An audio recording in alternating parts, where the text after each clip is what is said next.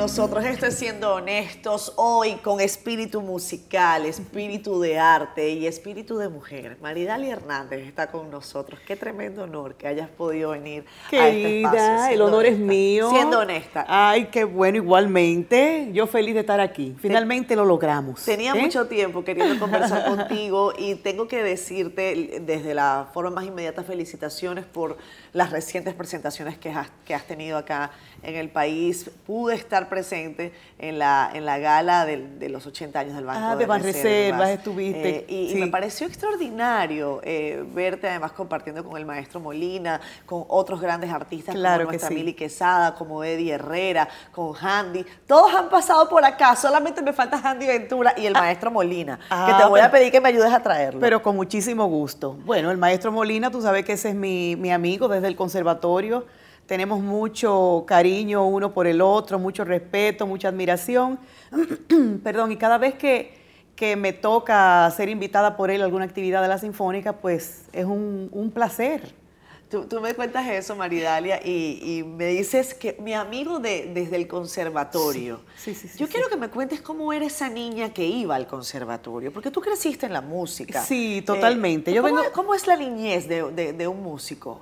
Bueno, es que, ¿qué te digo? Eh, Yo vengo de una familia eminentemente musical. Así es. Primero, siempre cuento que la voz mía la heredé de mi madre. Que hubiera sido una artista, yo digo que a ella no le gusta que yo le diga, pero es así. 20 veces mejor que yo por la tabla y el espíritu que tenía, el arrojo. Y, y bueno, y mi papá pianista también. Mi papá hizo 10 años de conservatorio, llegó a estudios superiores de piano con el profesor Vicente Grisolía. Y entonces, eh, mi papá también arquitecto, pintor, un hombre muy creativo, muy culto. Yo crecí entre músicos, entre pintores, entre cantantes, bailarines. Yo siempre digo que en mi familia no hay un economista, un Nada, CPA, nada. un colmadero, un...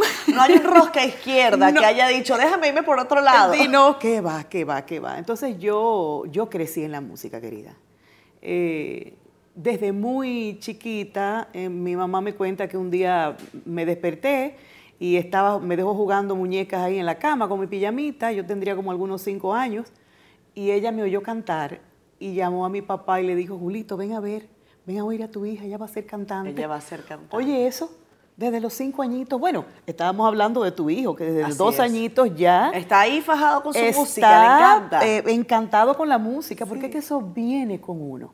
Por eso es que yo siempre le digo a los padres que con mucha razón tienen temor de que sus hijos se vuelvan artistas y músicos, pero es que, es que la música y el arte no es una carrera que tú vas a aprender a la universidad, eso viene contigo, es un talento, es un órgano más de, tu- de- de tu cuerpo. Si tú no lo, lo dejas fluir, se va a enfermar. O sea que, imagínate, desde chiquitica en la música. Maridalia, te, te veo bien, te veo Sí. eh, alegre con, con ese espíritu. Y, y ahora que me estás hablando de los hijos, además estás abueleando. Ay, feliz, Catherine, tú no te imaginas. Yo digo, Dios mío, pero ¿qué fue, ¿qué fue eso tan bueno que yo hice? Que me mandaste esa Camila, hija mía, que ya tiene 31 años, y, y me acaba de dar este paquetico, que ya tiene sus ocho meses, Daniela, y yo estoy feliz, por supuesto, también un poco triste porque mi hija no vive aquí. Exacto. Ya vive en, Georgia, y caramba, no puede ser que yo no esté al lado No te de mi- quieres bajar de un avión ahora. Ay, Dios mío, si fuera por mí. Pero bueno, feliz, feliz. Maridalia, tú que eres, eh, bueno, músico, artista y, y también madre, me gustaría tu perspectiva sobre la, lo que nosotros vemos en los niños y cómo a veces los condicionamos. ¿En algún momento tú quisiste que tu hija fuera también eh, cantante? ¿Cómo No. se da esa relación? Porque normalmente, normalmente nosotros, eh, bueno, hay gente que, que- que se proyecta en los hijos y los nuevos eh, psicoanalistas dicen que es un gran error. Sí, así mismo es, así mismo es. Fíjate, eh, Camila tenía o tiene mucho talento para la música y para el arte también, imagínate, lo hereda también. Eh, y desde chiquita yo me preocupé mucho que ella tuviera una formación en ballet clásico, en lo que creo muchísimo. La música y el ballet y el teatro, o sea, las artes escénicas deberían ser obligatorias en las, en las escuelas.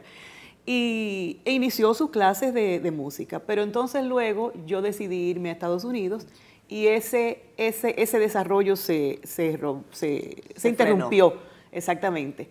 Pero eh, aunque me hubiera gustado que ella tuviera una formación sólida, por lo menos a nivel elemental, a nivel intermedio, eh, pienso que en el fondo no me hubiera gustado que, que fuera cantante.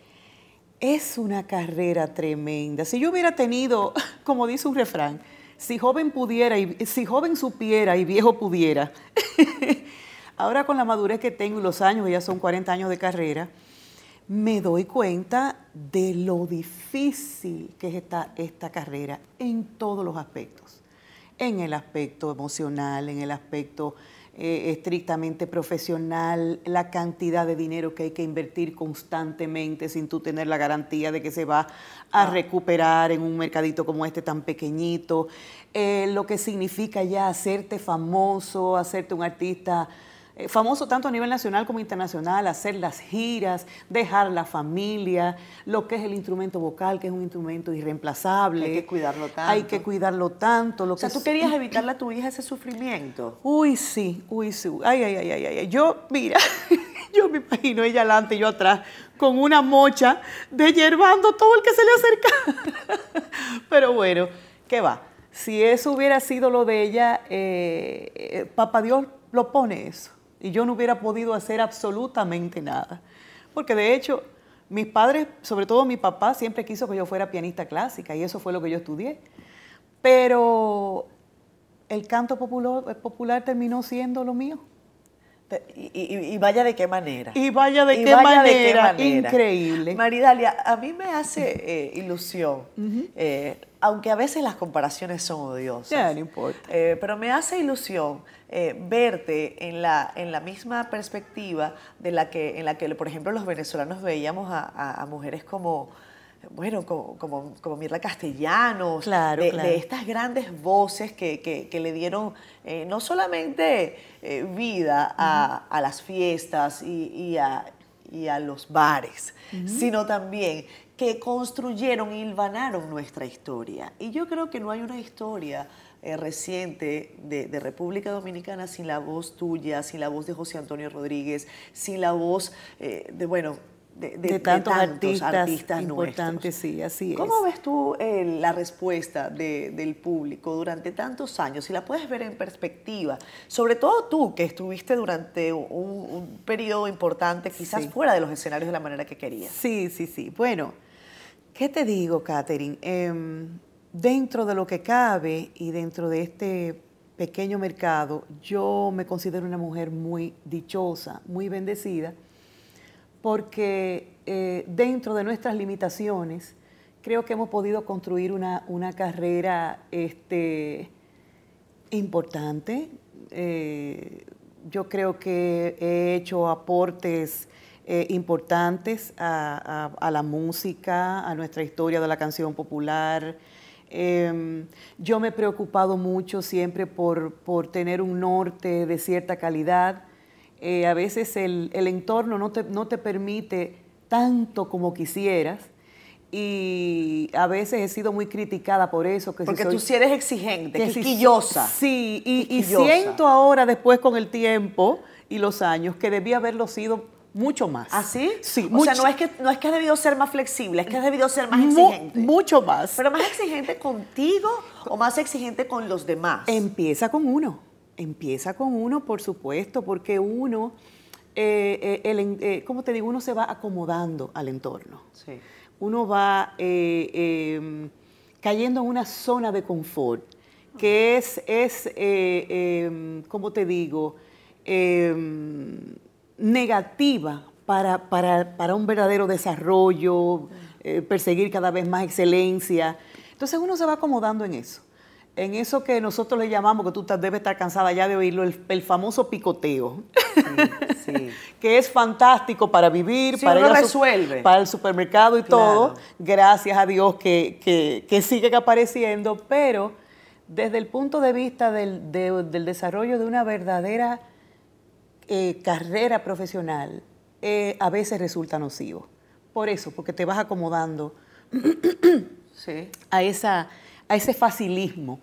Y los años van pasando y te van cobrando su peaje. Entonces, el, el- el reto tiene que comenzar por uno, definitivamente, en tu salud, en tu, eh, en tu perspectiva de qué es lo que quieres hacer de, ahora en adelante con la música, eh, de quiénes te tienes que rodear, eh, todo, es todo. Maridalia, qué bueno que estés acá con nosotros. Me encanta conversar con gente porque eh, en este espacio, porque además aprendo de todos. Claro. Eh, aprendo mucho de, de estas conversaciones. Vamos a hacer una brevísima pausa en Siendo Honestos. Cuando regresemos seguimos contigo, Maridalia. Fantástico.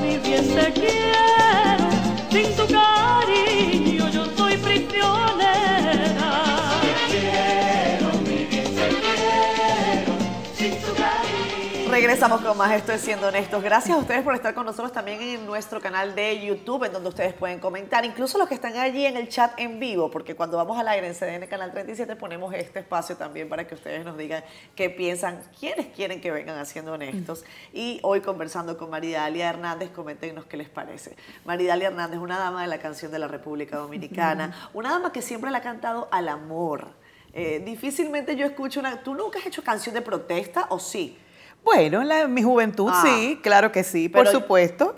Yo era, era imposible no hacerlo. el- claro, el, el entorno de esos años y, y- y ese movimiento de la nueva trova nos, nos tocó y nos conmovió y nos transformó para siempre, tú sabes. Es cierto. Sí, Eh, sí. Cuando estabas en, en 440, eh, por supuesto tu, tu melodía era, era parte de, de aquel, de aquel, de aquella magia, ¿no? Porque yo creo que Juan Luis Guerra y 440 han sido eh, siempre un- eso, magia. Así mismo es. Y esa es la Y la conservan, eso está intacto.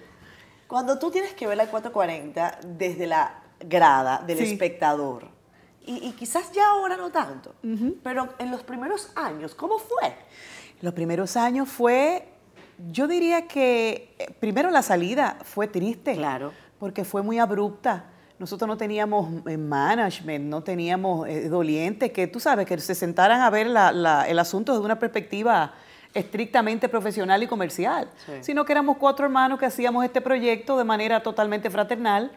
Y entonces yo estaba llevando las dos carreras a la vez, la, la de solista, la del grupo, y todo iba creciendo y yo no sabía qué hacer con eso. Y decidí dejar el grupo justo cuando arrancaba, porque yo tenía temor de que se fuera a ser eh, súper famoso y ya yo no... ay, bueno, eso fue una crisis a lo interno mío, no con el grupo. Una, una crisis personal. Sí, personal, no Sí, sabía qué 100%. hacer. Y el manejo no fue, digamos que no fue el más adecuado de parte de, de todos. Porque éramos jovencitos, no teníamos experiencia, todo era mucho cariño, todo era muy apasionado, todo era muy claro. espontáneo. Pero esos primeros, ese primer año, uy, yo te puedo decir que me lo pasé llorando. Porque yo salí del grupo profesionalmente, pero yo no salí del grupo, yo no salí del grupo eh, afectivamente. Eh, Eran mis amigos, son mis amigos y hermanos. Y me hacían una falta tremenda, tremenda, porque vivíamos pegados para arriba y para abajo. Ya luego, cuando el grupo se, se- se hizo, ya definitivamente se consolidó, a mí nada de eso me, nada de eso me, me asombró porque yo estaba absolutamente segura de que eso iba a ser así. Yo me recuerdo que Juan Luis me decía, es que, es que no va a ser lo mismo, tú verás. eh, eh, eh". Y yo le decía, Juan Luis, tú eres la cabeza del grupo, tú eres el creador. Tú verás que me vas a dar la razón. El, el- el centro de todo esto es tu música maravillosa. Y Él la- se negó a que tú, a que tú salieras. O sea, te, Sí, te bueno, dijo, no, que no se negó, no, no fue que se negó, porque imagínate, eh, eh, pero, pero dolió, fue doloroso el momento, porque la gente, es como tú dices, había una magia. Y todavía hay mucha gente Pero que... recuerdas ese instante para recrearlo, porque tú has contado esto otras veces. Sí, claro ¿Tú, que ¿Tú sí. recuerdas el momento en que tú le dijiste, Juan Luis, me voy? Sí, claro, nos sentamos los cuatro y fue pum, pum, pum, pum. Tú ves cuando una gente tiene que decir rápido una cosa. Sí, a, a mí me ha pasado. Y a veces tú lo, lo piensas diez veces, ¿cómo lo voy a decir? Pero tú- tú- tú- Y cuando te sientas a decirlo, a veces lo dices de, de una manera que no era la que tú esperabas, pero nada. Exactamente. ¿Cómo le dijiste, me voy? Sí, así mismo. ¿Así mismo? Así mismo, me voy. ¿Y cómo? ¿Pero qué sé yo qué? Bueno, ya tú sabes. Pero nosotros, estaba la, la- yo recuerdo que estaba la primera gira a Venezuela, que fue un escándalo, y, y quedamos en que esa gira iba a servir para como tomarnos un tiempecito y ya luego ver qué hacíamos. Pero alguien coló la información, no debió haberlo hecho, Ah. y el, el tumulto que se armó. ¿En ya- medio de la gira? No, no, no, no, no. Ah. Eh, eh, antes de la gira. Ya. Entonces se nos escapó de las manos ese, ese, ese, ese momento de, de cómo queríamos que fuera, etcétera, etcétera. ¿Pero Pero tú crees que eso fue deliberado? O sea, ¿tú crees que el- de que esa información se filtrara se hizo de manera deliberada para No. apresurarlo? No, no, no, no creo que fuera del- deliberado. Yo creo que fue- lo que pasa es que fue tan impactante que yo creo que si se quedaban con la información, Se iban a atragantar. Sí, exactamente. Ah. Exactamente. Entonces, eso se habló y ya todo se derrumbó. Ya tú te imaginas, el- los periodistas, la portada, los chismes, la bueno, eso fue todo. tremenda. Pero cuando yo veía el grupo, óyeme, aunque tú no lo creas, eh, eh, querida, eh, yo ¿Qué te digo? Yo estaba viendo el mismo grupo, mi gente, y con la total seguridad de que ese éxito era absoluto. Y, y sentía, sentía felicidad. A mí la música de Juan Luis lo que me da es risa, me da alegría. Sin embargo, si te cuento, mira, ahora que lo pienso, un día llevando una ropa a, a lavar en seco, una lavandería, eh, cuando salí, enciendo el carro, enciendo el radio y oigo, tiene mucho ho, tiene mucho tempo, tiene mucho down. Y para mí fue un impacto tan grande, porque, mira, yo nunca había dicho esto, porque sentí que el sonido del grupo había cambiado drásticamente y, y yo pensé, wow, pero qué distinto suena. Para mí fue un, un impacto fuerte. Y luego me enteré que el tema no era de Juan Luis. Y fíjate cómo, mi, cómo yo lo capté inmediatamente, pero fue un impacto para mí eso. Pero luego, ¿qué va? ¿Qué va? Ojalá yo irme de gira con el grupo. De hecho, Mariela y yo lo hemos hablado. Tenemos que ir a una gira de esa España y bueno, ya tú sabes. Y se puede rehacer. El grupo, tú dices. Sí. Bueno, eso sería. No. ¿Qué te digo? La gente le encantaría que hiciéramos un reencuentro. De hecho, eso lo hemos conversado, pero eso tendría que decidirlo Juan Luis. Nosotros estaríamos felices. Yo no creo que, yo no creo que el- ese, ese cuarteto original ya, ya se pudiera, digamos que rehacer como un proyecto, porque ya el, el- el 440 Claro. de hoy tiene su, tú sabes, tiene su posicionamiento, tiene su concepto, tiene... Correcto. Pero quizás una que otra vez. Se podría reeditar. Por sí, por supuesto que sí. Ahora, cuando yo hablo contigo, evidentemente hay memorias y, Ah. y- y esa melodía se, se queda con nosotros, pero me gusta también que miremos hacia el futuro, Claro, eh, Maridalia, y claro. hacia el presente. Hoy estás eh, llegando prácticamente al país después de algunas semanas fuera, has estado trabajando en un proyecto fantástico. Maravilloso. Semanas, te- no, meses. ¿Meses? Fueron casi cuatro meses que estuve trabajando en Colombia, rodando una serie para, para una nueva plataforma eh, de Disney, se llama Star Plus, Disney Star Plus. Eh, es, es una serie sobre las hermanas Mirabal, eh, un proyecto argentino-americano de mucho nivel eh, y del cual yo me siento sumamente, eh, digamos que privilegiada de haber podido participar porque me eligieron para hacer el personaje de Mamachea, un personaje tan importante, la madre de las Mirabal.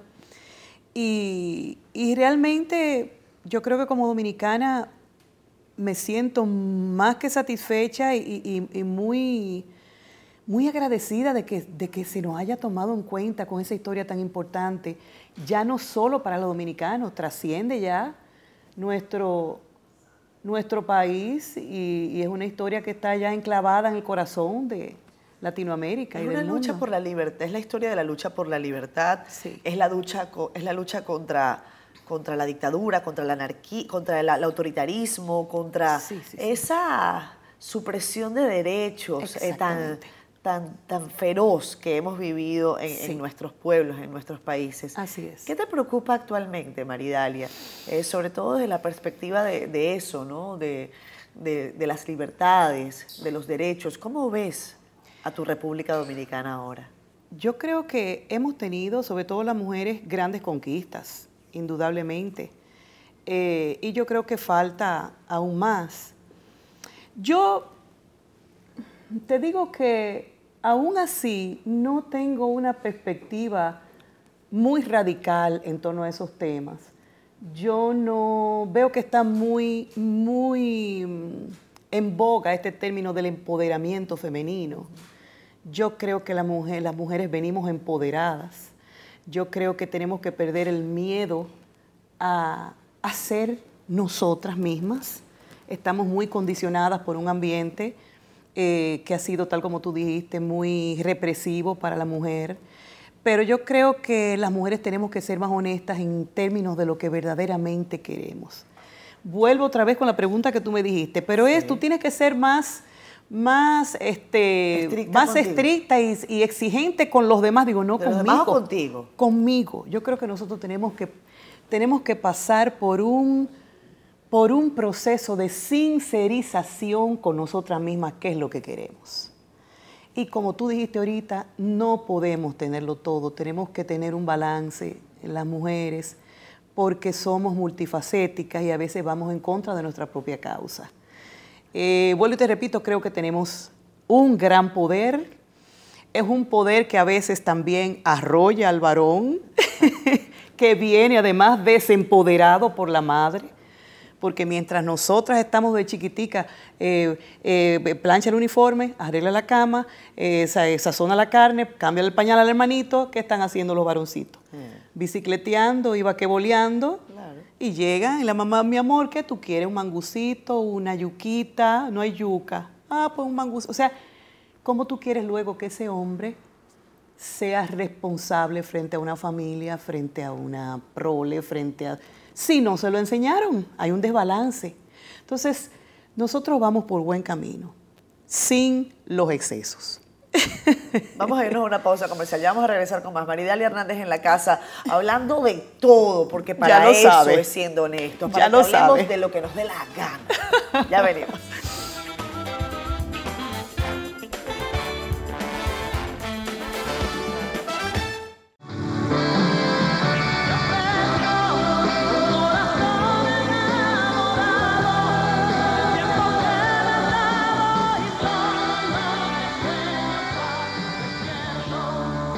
Regresamos con más. Estoy siendo honestos. Hoy con Maridalia Hernández, esta dama de la canción de la República Dominicana, que por amor ha venido a, grabar con nosotros este Que no te quepa la menor duda. Por puro amor, porque Sí, señor. además eso, eh, en estos días, Maridalia, en los que evidentemente se acerca la temporada de diciembre, todas las agendas se aprietan. Ay, ay, una Así locura. Que yo te agradezco además que hayas dedicado este espacio para nosotros. Con mucho gusto, querida. ¿Cuál plan hay para precisamente diciembre? Porque la gente quiere saber dónde te ve. Sí, sí, sí. Bueno, tú sabes que eh, siempre tenemos muchas actividades privadas, eh, pero yo creo que ahora mismo lo más importante que vamos a hacer eh, es un espectáculo muy en grande, muy bien montado, producido por el empresario César Suárez. Se llama Antología de la Música Popular Dominicana, Qué lindo. que se hizo hace, bueno, 40 años, porque yo me recuerdo que, que yo fui corista de Dani Rivera en ese, en ese concierto, cuando yo ni soñaba ser cantante solista, fíjate tú. Entonces, eh, César quiso retomar esa idea y ahora, como son tantas canciones que hemos seleccionado, eh, tuvimos que repartirnosla entre Cecilia García, Dani Rivera y yo. 11 de diciembre en el Teatro Nacional con la Orquesta Sinfónica del Teatro y una eh, serie de invitados, una producción hermosísima para rendir tributo a nuestra canción popular dominicana. Qué lindo. ¿Y, y cuál, cuál te quedaste? Bueno, cada ¿Con- con quien. cuál? cada quien eligió sus canciones eh, Favoritas. favoritas. Bueno, hicimos también una, tú sabes, eh, eh, yo creo que esta te queda mejor, sí, yo creo que mira, esta es para ti, no, pero esta es igualita a ti. Y ahí estamos, tú sabes, ya bien administraditos y repartidos. Pero avánzame algo, avanza. Bueno, como es lógico y natural, eh, la mayor parte de las canciones que voy a cantar pertenecen más bien a los compositores de mi generación. Sí. Víctor Víctor, Luis Díaz, Juan Luis Guerra, Manuel Jiménez. También voy a cantar música de mi abuelo, música de Luis Rivera. Eh, vamos a rendir homenaje a Fernando Echavarría. O sea, eh, hemos hecho un trabajo de, de selección muy interesante. Eh, va a ser un concierto largo, Claro.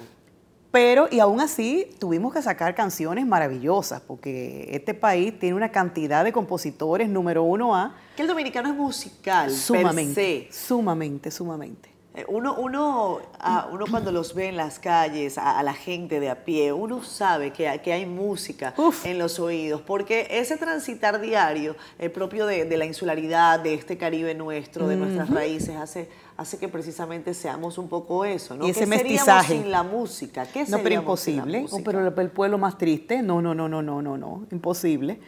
Maridalia, ¿cuál es la canción con la que tú te sientes más cómoda? Ay, querida, ¿qué te digo? Que tú dices, esta no falla. Ah, bueno, en ese sentido, Sí. imagínate para quererte mi Para buque, quererte. en mi buque insignia. Te ofrezco, quien no sabe de amor, nuestro amor son ya grandes éxitos, tú sabes. ¿Y con cuál te sientes más cómoda desde el punto de vista hasta, hasta personal, espiritual? Que tú dices, esto soy yo. Bueno, yo creo que con todas, no te puedo, perdón, no puedo hacer, no puedo hacerte como una, decir así, porque es que cada una tiene una historia especial para mí. Eh, fueron, mi repertorio fue escogido siempre con mucho, ¿qué te digo? Eh, con mucho detalle y con mucho corazón. O sea, eh, si una canción yo no puedo, no me gusta porque no, no creo en ella, Sí. eh, olvídate que no sale igual. Tiene que estar uno conectado con su esencia. Claro. Sabes que para acá vino, haciendo honestos, José Antonio Rodríguez. Y José Antonio nos comentó el lío en el que se metieron ustedes cuando fueron a Viña.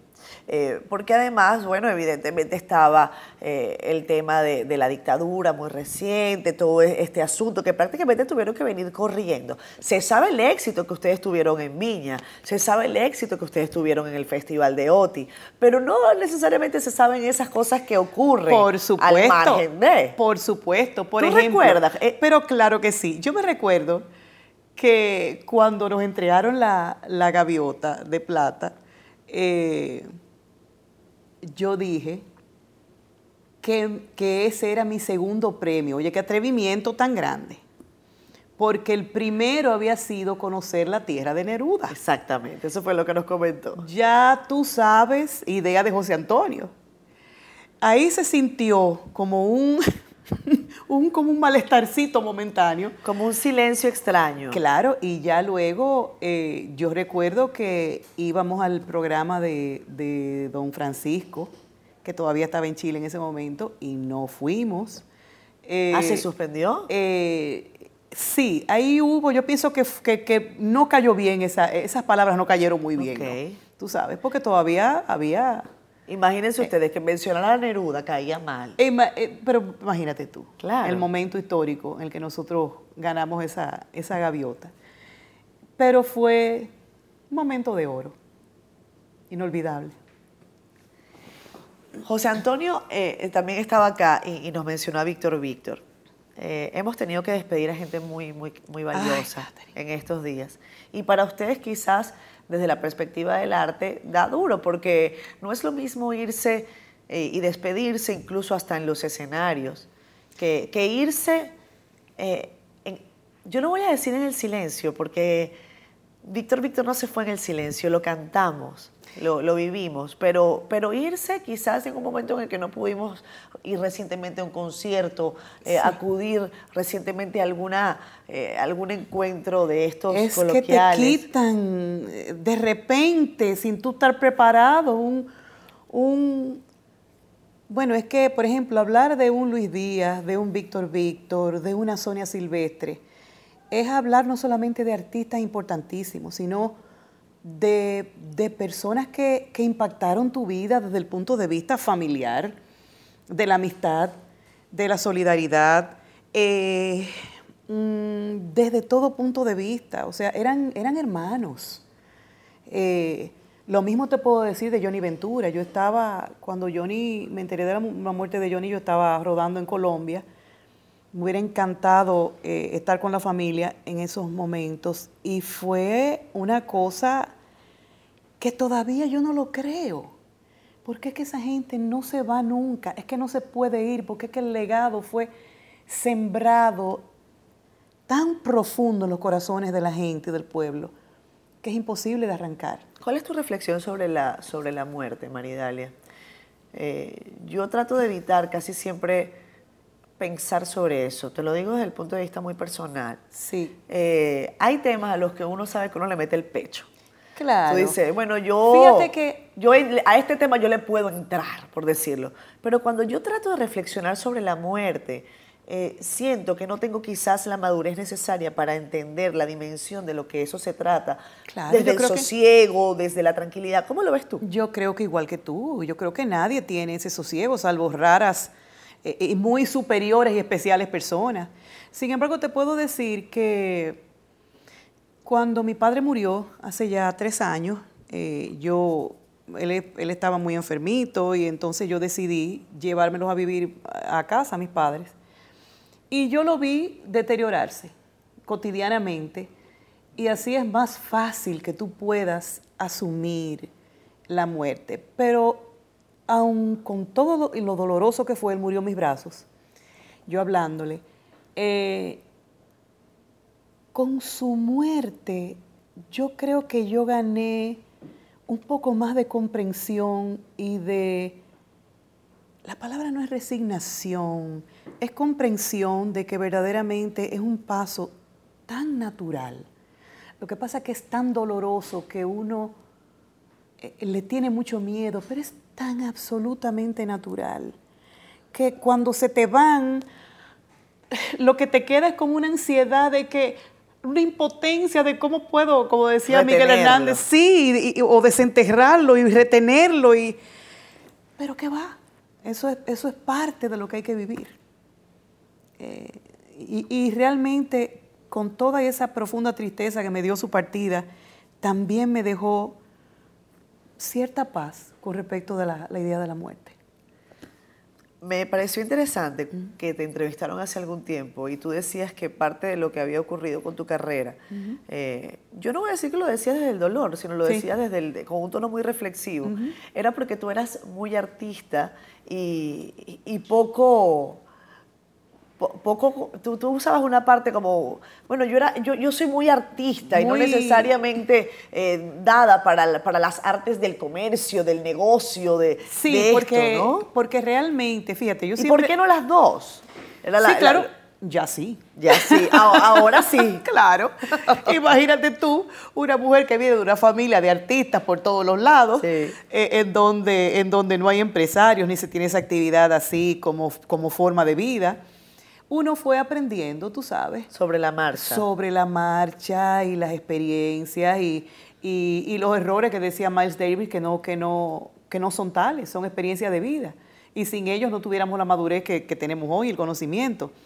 Yo lo que sí siempre he dicho, eh, yo nací, sé que nací para esto, sé que nací para el escenario, para las tablas, conecto maravillosamente bien con la gente, tengo un público maravilloso, pero las artes comerciales de lo que implica esta carrera, ya la parte del negocio, del show business, es de armas a tomar.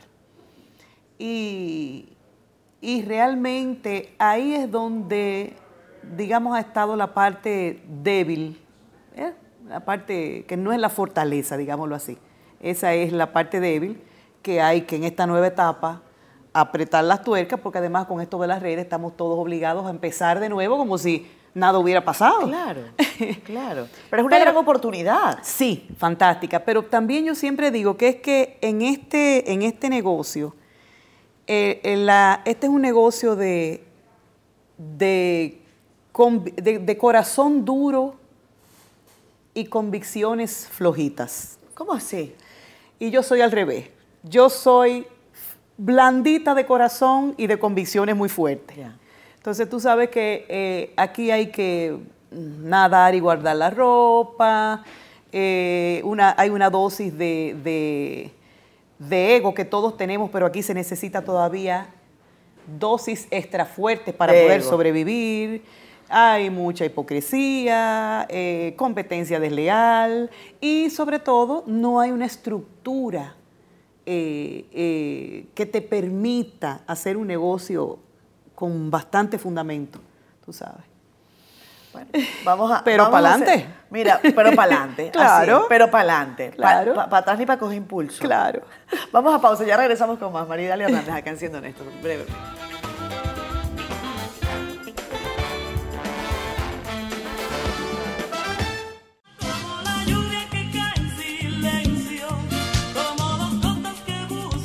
Regresamos con más. Esto es Siendo Honesto. Hoy Maridalia Hernández en casa. Esa dulce, dulcísima voz. Eh, porque, Maridalia, lo- los, los tonos de tu voz son, son amplios. Eso, eso tiene un nombre, un El, espectro. el registro, El registro. el registro vocal.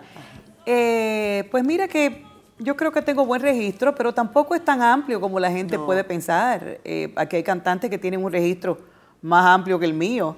Eh, pero esos, esos son cosas tan, tú sabes, tan técnicas de la voz y de la música. que- complejo, sí, sí, sí. que realmente no... eh, Cuando, una, cuando uno le gusta a un cantante, una voz, uno, uno oye tantas cosas. ¿A quién te gusta a ti emular cantando? Así sea hacia adentro, hacia adentro de tu casa. que, mira, me gusta cantar como fulana. Voy a cantar como. Como, a todas mis cantantes favoritas. ¿Cuáles? Todas, Mercedes Sosa, Ella Fitzgerald, ¿Tú Elis sabes que yo le canto Regina. a mi niño una canción de Mercedes Sosa? ¿Cuál? Di- yo canto muy mal. No Me- importa. no me pongas en esto. No, hombre, pero por ¿cuál? favor. Eh, eh, dice algo así como: Duerme, duerme, Duerme, negrito. que tu mamá está en el campo, negrito, trabajando, así. sí, trabajando. Ay, bello, bello, Y a él precioso. le encanta porque hay una parte que dice: Te va a Traer traer. na, na, na, Y el- para ti. Y hay una parte que dice: Y si el niño, Niño no se duerme, viene el diablo blanco y ¡zas!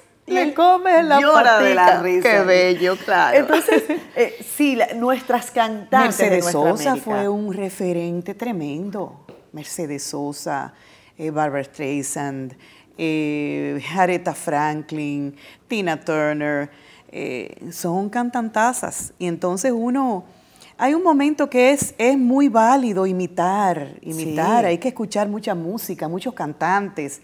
Ya luego tú vas encontrando tu propia voz, tu propio camino, tu propia manera de expresarte. ¿Tú sigues mucho a Oprah Winfrey, por lo que leí? Ay, me encanta. Dime tú. Ah. Una mujer asa fantástica.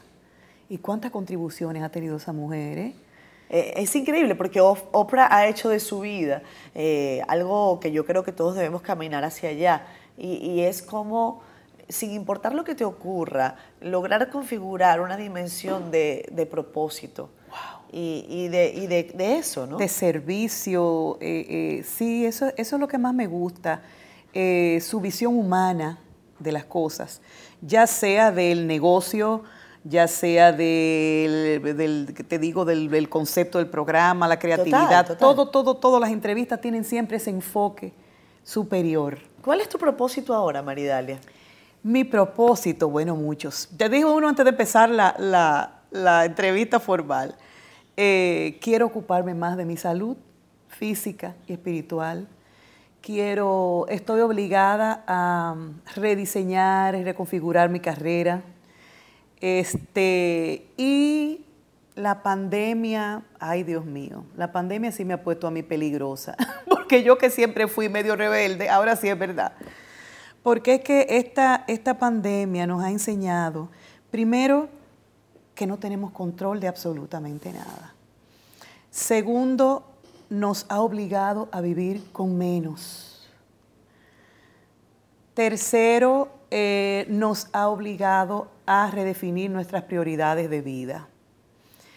Y todo parece indicar que el mundo va hacia una simplificación de nuestras vidas cotidianas, a que, a que le demos más importancia a lo que verdaderamente lo tiene la vida, la naturaleza, Dios, la familia, eh, las cosas que verdaderamente tienen valor no tienen precio. Sí.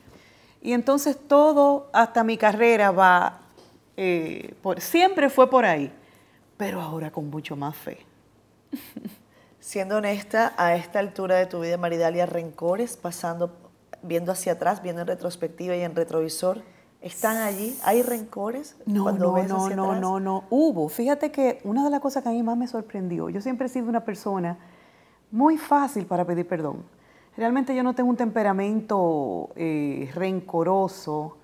Las, las personas que hablamos, que somos tan expresivas y hablamos tan claro, Sí, sí, sí, te entiendo. eh, resolvemos de una vez. No el que no habla, exacto, y calla, es el que guarda y se enferma. Yo no soy así. Pero te puedo decir que por muchas experiencias dolorosas que pasé, no sabía que era tan difícil perdonar. Pero el perdón es una decisión, es un camino que hay que ir trabajando permanentemente, como dice la palabra. Eh, eh, señor, ¿y, y cuántas veces tenemos que perdonar? Oh, 70 veces 7, porque es difícil.